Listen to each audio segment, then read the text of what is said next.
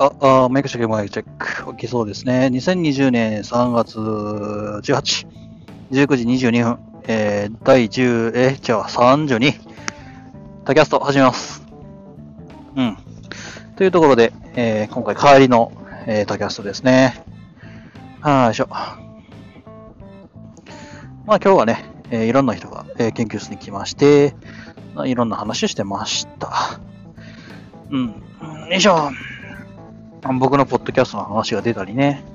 で、まあ、今日はね、赤銀が来たので、赤銀にね、こう、ミミズの講座来いよ来いよっていう、そのマーケティングをしていました。最後の方は。よいしょ。就活関係はね、あの、富士通ネットワークソリューションさんからですね、まあ、あの、昨日いただいたメール通り、その、関西支店での、えー、面接っていうのが、えー、まあ、解禁というか、えー、追加の予定日というものが発表されましたので、そちらの方をですね、え、確認して、で、まあ、え、その一時の選考に対して、え、その、まあ、関西支店での選考に関して、え、参加をさせていただく旨を、え、まあ、向こうの方に放り投げていましたというところで、早いなぁ。よいしょ。で、まあですね。まあ、その日程がですね、ちょうどうまい具合にですね、まあ、いろんなところと、えー、被ると言いますか、いろんなところと一緒に被らない、被らない方です。被らないので、まあ、いい感じに受けられるんじゃないかなと思ってます。うん。で、今日はね、うん、まあ、その、そ論文を書く前にっていう本を、まあ、続きを読んだっていうものと、あと、えー、先日、えー、まあ、アマゾン等でね、頼んでいた、えー、ハーモニカの方、クロマチックのハーモニカの方がですね、届きまして、で、もともと持っていた、えー、サイレンサー付きの、まあ、クロマチックハーモニカ専用サイレンサーっていうものを、えー、つけて、えー、見ましたと。うん、すごい音が小さくなるのがわかるんですね。甲高い、高めの音がね、鳴りにくくなるんですよ。そういう意味では、ちょっと高めの音で演奏する部分はきついかなという感じでした。で、質感としてはすっごいチープです。はい。あの、あ、えーとですね。ハーモニカの方と、えー、サイレンサーの方を分けて考えましょうか。えー、まあ、ハーモニカの方、えー、今回僕が買ったのは、えー、シリウス。鈴木のハーモニカのシリウス S48S っていうモデルなんですけれど、すごい高かったんで、まあ、そっちの方は、えー、Amazon ではなくメルカリでね、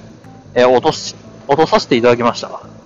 うん。すごい、こう、丁寧にね、あの、梱包されていまして、僕メルカリ初めて使ったんですけれど、うん、すごい丁寧で、やりやすかったです。アプリケーションとしてすごい、で、よくできてるなという感じはしました。うん。ただま、ケチをつけるとしたらですね、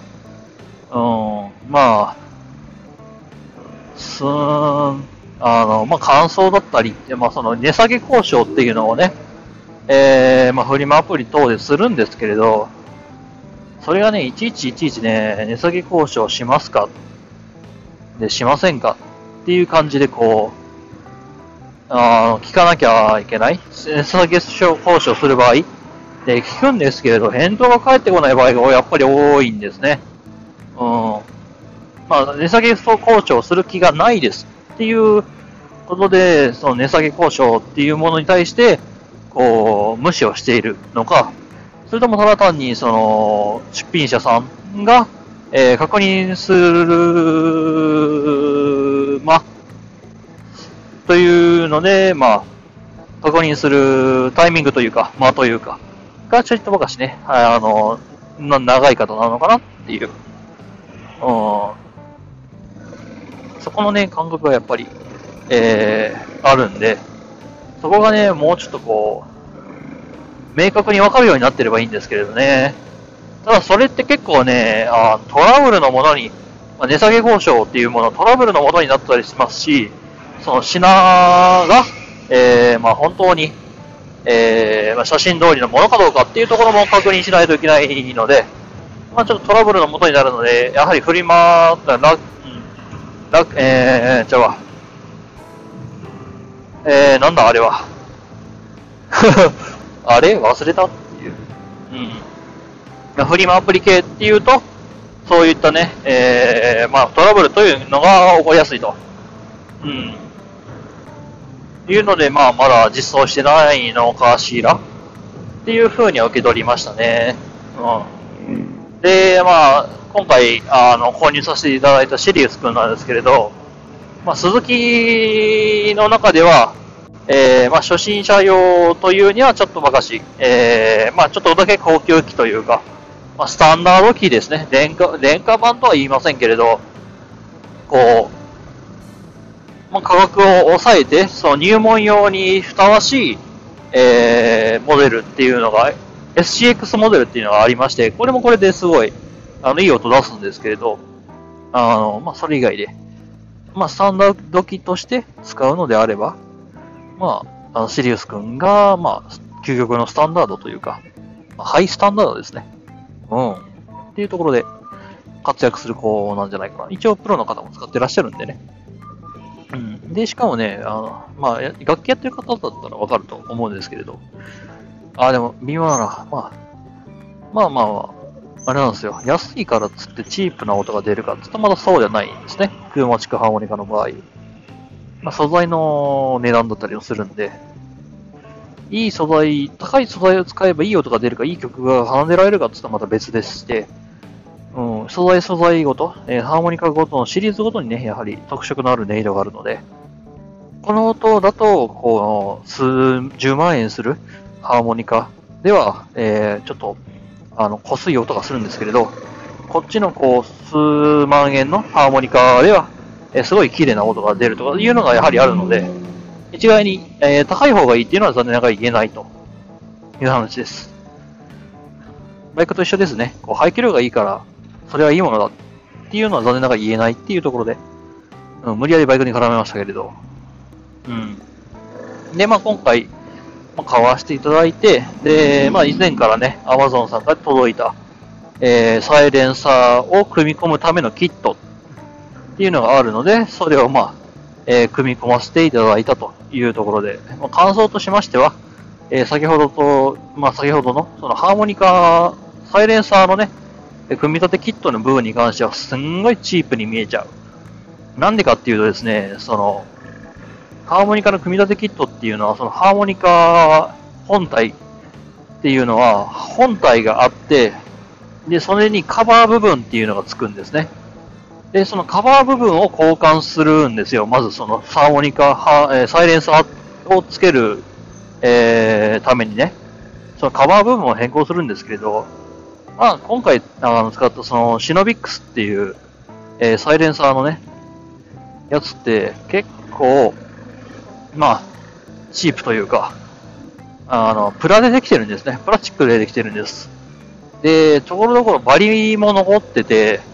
ゲートアートとか、ゲートアートっていうか、まあ、バリも残ってるし、ゲートアートも残ってるんで、うーん、と思いつつ、で、その、シリウスの方っていうのは、まあ、すごい高級感があるんですね。こう、すごい触り心地もいいし、見た目も美しい、えー、まあ、カバーがされてるんですけれど、それとに比べると、やはり、この、劣ってしまうのは否めないなっていう。ただまあね、僕としてはその見た目よりもそのサイレンサー、消音機能っていうものの機能重視で、えー、シナビックスの方を、装着させていただいてます。で、まあ練習以外ってなってきたら、まあその部分を変更して、まあ本当のね、カバーをつけていこうかなというところです。うん。で、吹き心地は、正直僕初心者なんでよくわかんないな。うん。あの、配列が違うので、すごい吹きにくいんですよね。僕持ってるのが CSX の56っていう、まあ16、14か。14音の、14の穴が開いてるね。えー、まあハーモニカなんですけれど。で、今回買ったのは、というかシノビックスのクロマチックハーモニカ用のね、サイレンサーっていうのは、12音、鈴木の12音のハーモニカしか受け付けないようにデザインされていますので、まあ残念ながら、そいつはつけらんないというところで。うん。で、まあ、鈴木のシノビックスさんもね、あの、10ホール用のハーモニカ、10ホール用のシノビックスと、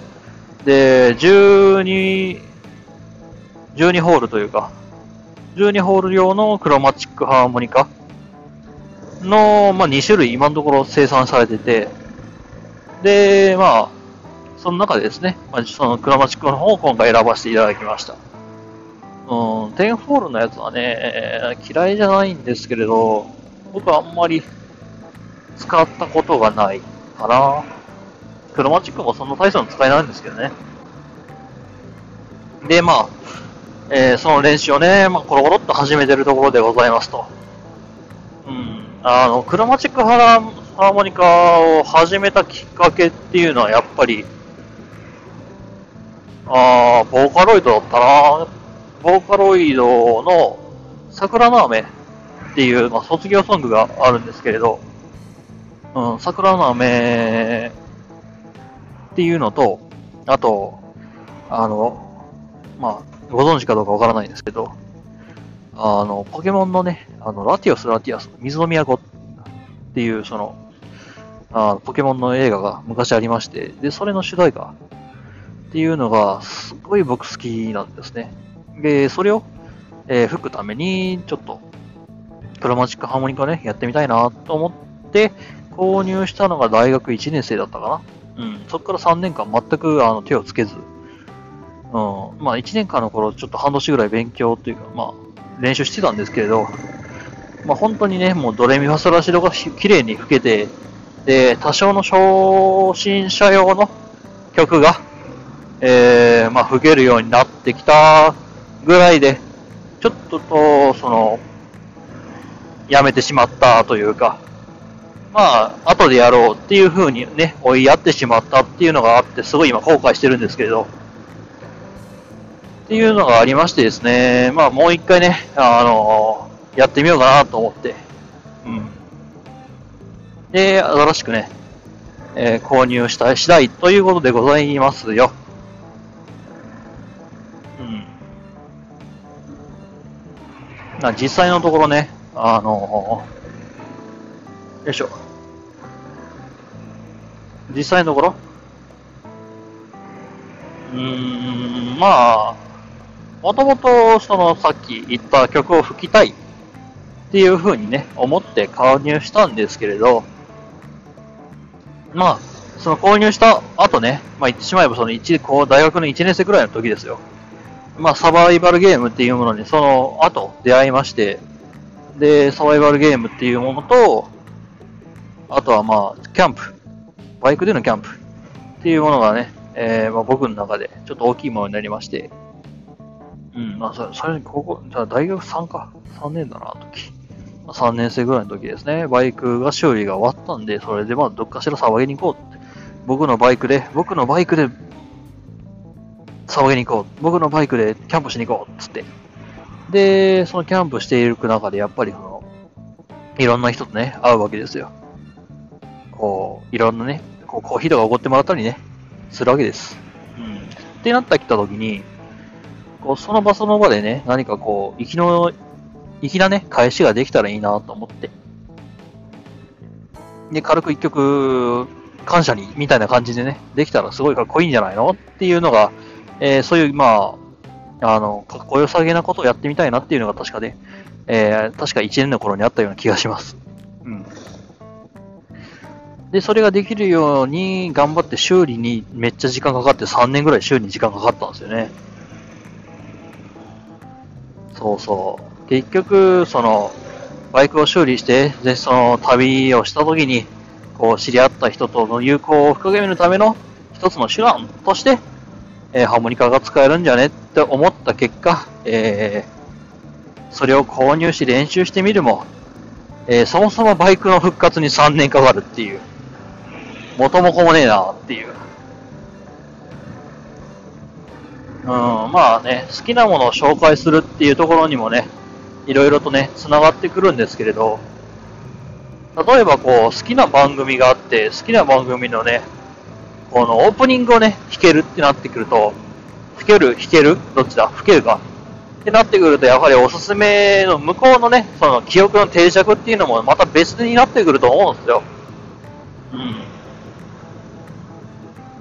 こう好きなアニメがあると、好きな小説があると。で、その PV のイントロだったり、その PV の、えー、まあオープニング、ゲームのオープニングだったりね、このゲームの BGM だったりっていうものをね、さらっとね、紹介するときに挟んでいければ、うん、すごい相手の印象に残るだろうなっていうのは今更ながら思ったりします。そうなんですよね。その、やはり紹介するって相手に魅力を伝える。うん、自分が魅力的って思ってるもんでも、他人にとってはどうかなんて別問題なんですよね。うん。それがやっぱり、あの、最近学んだことというか、最近ね、最近学ぶんですよ、これ。本当だったら小学校1年生だか2年生だかに知っとくべきことなんですけど、ま、うん、そこはね、僕は学ばずに来てしまったっていうところが、やっぱあったなっていうところが、はい、あります。うん。で、まあね、着々となんかこう、リスナーがね、いやそんな、そんなこんなで、こう、そういう、まあ、なんて言うんでしょうか。今までね、ちょっと気づかなかったことにも気づけるように、えー、なっていってるといいなおお、マジでかい。ちょ、大丈夫？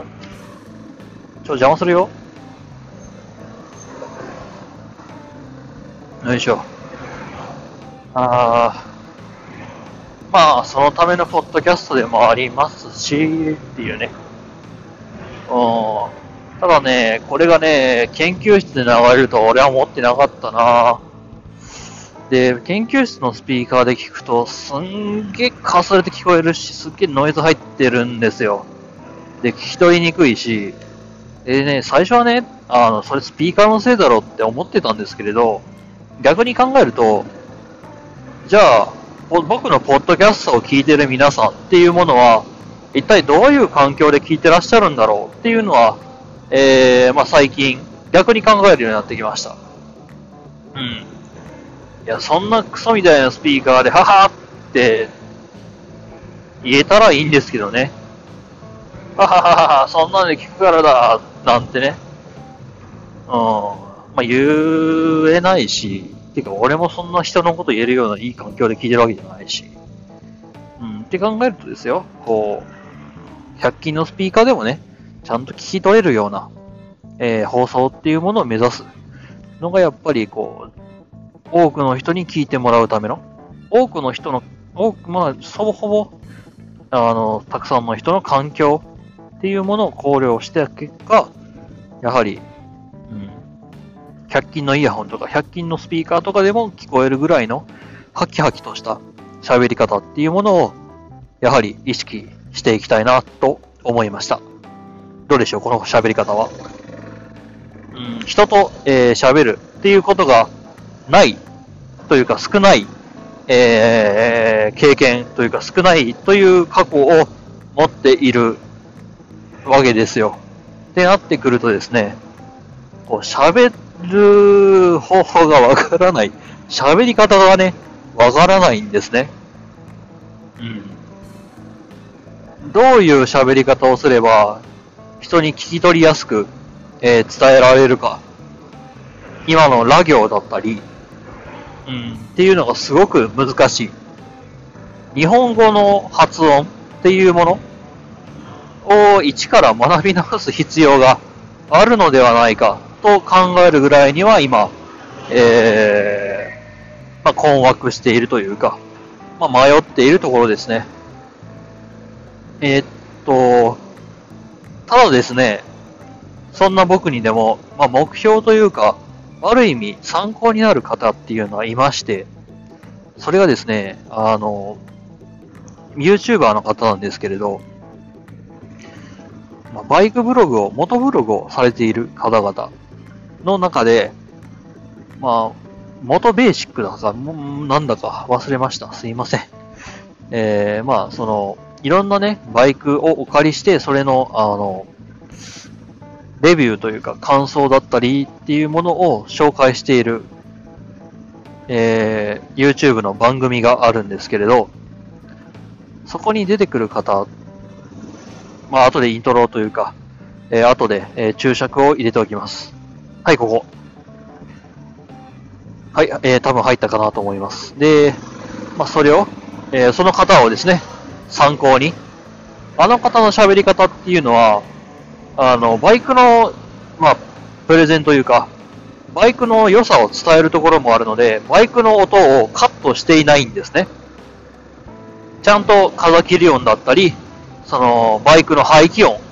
だったり、エンジン音だったりっていうものをちゃんと伝える。そのバイクの魅力を伝えるために。っていうので、まあ、そのバイクの、え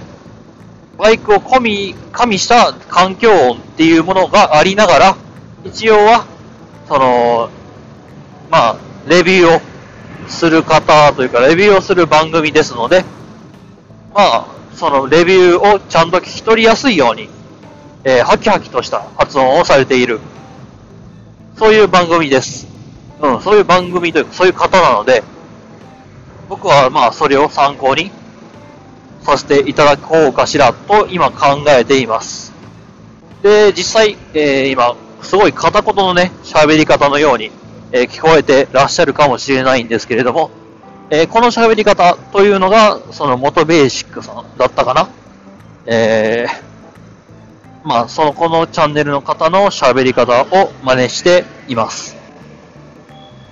な、半分、足利キャストが入っているかもしれません。おお今のは僕の巣です。うん。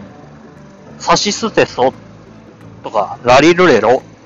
といったラ行、作業っていうのはやはり、えー、言いにくいのがあるのかなというところです。あと、な行ね。何ぬねの。僕自身、あまり意識をしたことがなかったんですが、実は、えー、日本人というか、えー、喋っている他人の声っていうのは実は結構、あの、聞き取りづらい声なんじゃないかなと。で、それがね、あの、人間の耳を通して脳に届く際に、そう、聞き取りやすい声に加工されて、自動で加工されているんじゃないかな。脳内修正と言いますか。脳内補正をされていると。で、まあ、脳内補正をされていない、まあ、言ってしまえばこういった方の自分が口に出している音、声っていうものを再度外部から聞くとすごい違和感があるのは、そういう補正が効いていないからではないかなと。うん。まあ、実際のところは調べてみないとわからないとしておきます。はい。うん。で、まあね、そういった意味で、この喋り方っていうものを、おー、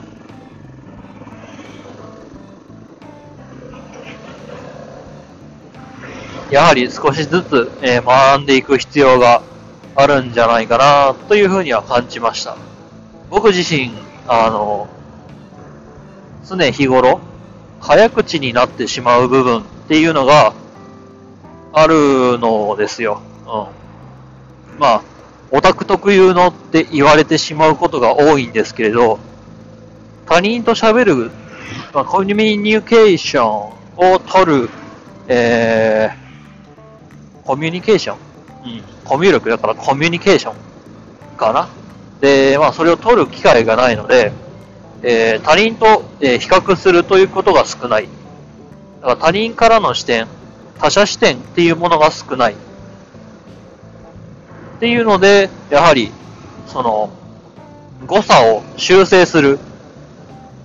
機会が少ないのではないかなと。うん。なので、まあ、あまり人と話さ話さないタイプの、えー、人っていうのは噛みやすく、そして聞き取りづらい、えー、声になる。そしてよく人と話すという人々は、え他人と比較するというところが、えー、多くなるので、ハキハキとした、えー、聞き取りやすい喋り方になるのではないかな。まあ、えっ、ー、と、推察というか、考察というか、本当のところはどうか、えー、僕には今のところわかりません。このバイクの上では検索のしようがありません。しようと思えばしできるんですけれど。うん。で、まあ、ただ、問題点としては、こういった、あの、ハキハキとした喋り方っていうものを意識するとですね、すごく音量が大きくなってしまう気がします。どうでしょうか？今すごくあの、お腹にね、まあ力を入れて話しています。うん。普段の喋り方とおそらくかなり違うのではないかな。と、まあそう思いながら喋っていますけれど、おそらく最初の、えー、まあ、一文字だったり、えー、呼吸を置いた後の、えー、一文字目っていうのはすごく大きく拾われてるんじゃないかな。どうでしょうか、皆さん。うん、まあ僕自身、えー、自分のね、えー、ボイスログとして、ボイスメモとしての側面っていうのが今のところ、今現状強いので、えー、まあ、自分さえ聞ければいいとは言いませんが、自分でも聞き取りやすいということは他人でも聞き取りやすいのではないかなと勝手に思っています。まあ、ですから、あれですね、こう、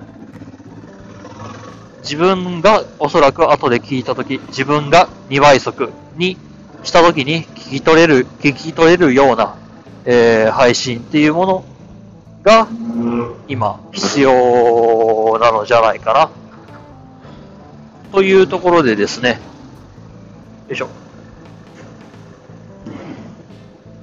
さてさて。京橋駅に到着いたしました。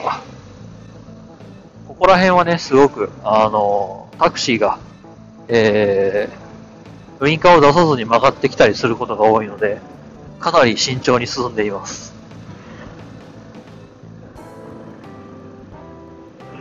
よいしょ。すごく道路が綺麗になりましたね。この前まではすごくこう波打っていて、すごく楽しい道路だったんですけれど、ここ数ヶ月で全て舗装されてしまいました。残念です。僕としては、こう、和歌山の、えー、木の川のほとりというか、木の川の、えー、岸辺を思い出すような、すごく荒れた路面がすごく好みだったんですけれど、まあ、普通の方々というか、普通というか、一般の方々からしたらね、まあ、このようなオフロードのようなね、荒れた路面っていうのは、えー、まあ、不愉快だったのかしらと、えー、思います。僕自身ね、この、今乗ってる TT 君は、あの、フォークオイルだったり、後ろのね、スプリングだったりっていうものの、えー、軽いレストアしかしていないので、すごくすごくこの硬いんですね。うん、なので、すごくギャップを拾ってしまうので、すごいグワングワンしながらこう、進むわけです。その、デコボコの道を。京橋前の。うん。まあ僕としてはすごい楽しかったんですけれど、やはり受け入れられなかったかと思うと残念ですね。そういう楽しみ方をしたい人は高野山に行くなり、えー、木の川の、えー、まあ、川辺に行くなりして、楽しむっていうのがやはりいいのかなと思います。うん、この近くで、えー、大阪の近辺でね、そういったオフロードコースを楽しめるところって一体どこだろうか。うん、まあ、あまり僕自身、あの、オフロードに赴くのは、えー、少ないですね。少ないので、まあ、あまりよく知らないというのもあったりはします。うん。まあね、どうでしょうか。よ。実際のところ、オフロードというか、こういう荒れた路面っていうものはね、うん、やはり楽しむ分にはいいのですが、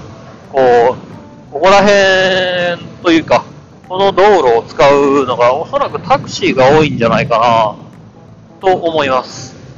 ですので、やはり、えー、そういった面では、その荒れた路面っていうのはお客さんに、えー、負担をかけてしまうので、やはり、うん、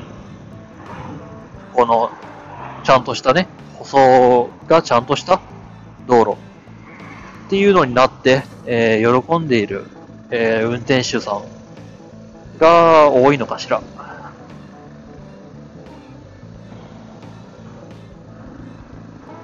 まあ僕自身、えー、すごく残念ですけれど、まあ、これはこれで、うん、だこれはこれでと言いますが、やはりあの楽しい道がね、復活してほしいものです。まあ復活というか、なんというか、あの手の割れた道って高野山の奥の方にないとね、行かないと出てこないんですよ。うん。この、あの、竜神の方に下る方の道ね。そうそう。72号線あたりだっけな。421だっけどっちも確か行ったような覚えがあるんですけれど。うん。72は大阪に抜ける道かなしまった。ちゃんとした名前を覚えてませんね。後で調べておきます。よいしょ。うん、すごいな。今日はバイクというか、この荒れた道の話になってしまった。うん、やはり、オフロードバイクに乗ってるからとしては、オフロードはね、やはり行ってみたいと思ってたので、行ってみたらですね、散々でしたよ。オフロードっていうか、まあ、高野山なんですけれど。寒いわ、ガス欠するわ、ガソリンスタンド空いてねえわ。よいしょ。で、実際には、こう、ん？あれです。こう、暗いね、夜の道を、あの、高野山の竜神スカイラインをね、走るわけです。すんごい怖かった。けれど、すごい楽しかったな、やっぱり。うん。こう、何回うねった道をカーブしたかわからない。で、何回スリップしかけたことかわからないけれど、すごい楽しかった覚え。まあ、ちゃんと無事に帰れたからこそね、ああ、楽しかったって言えるんですけれど、そういう意味ではね、思い出の道と言ってしまってもいいんじゃないかな。うん。で、まあ途中でね、確かね、なん、なんだっかな。フクロウの湯だったか、なん、なんの湯だったか。あの、温泉に使って、で、まあ、帰ってくるというところが、定番の道と化してた頃がありましたね。お？よいしょ。よっ。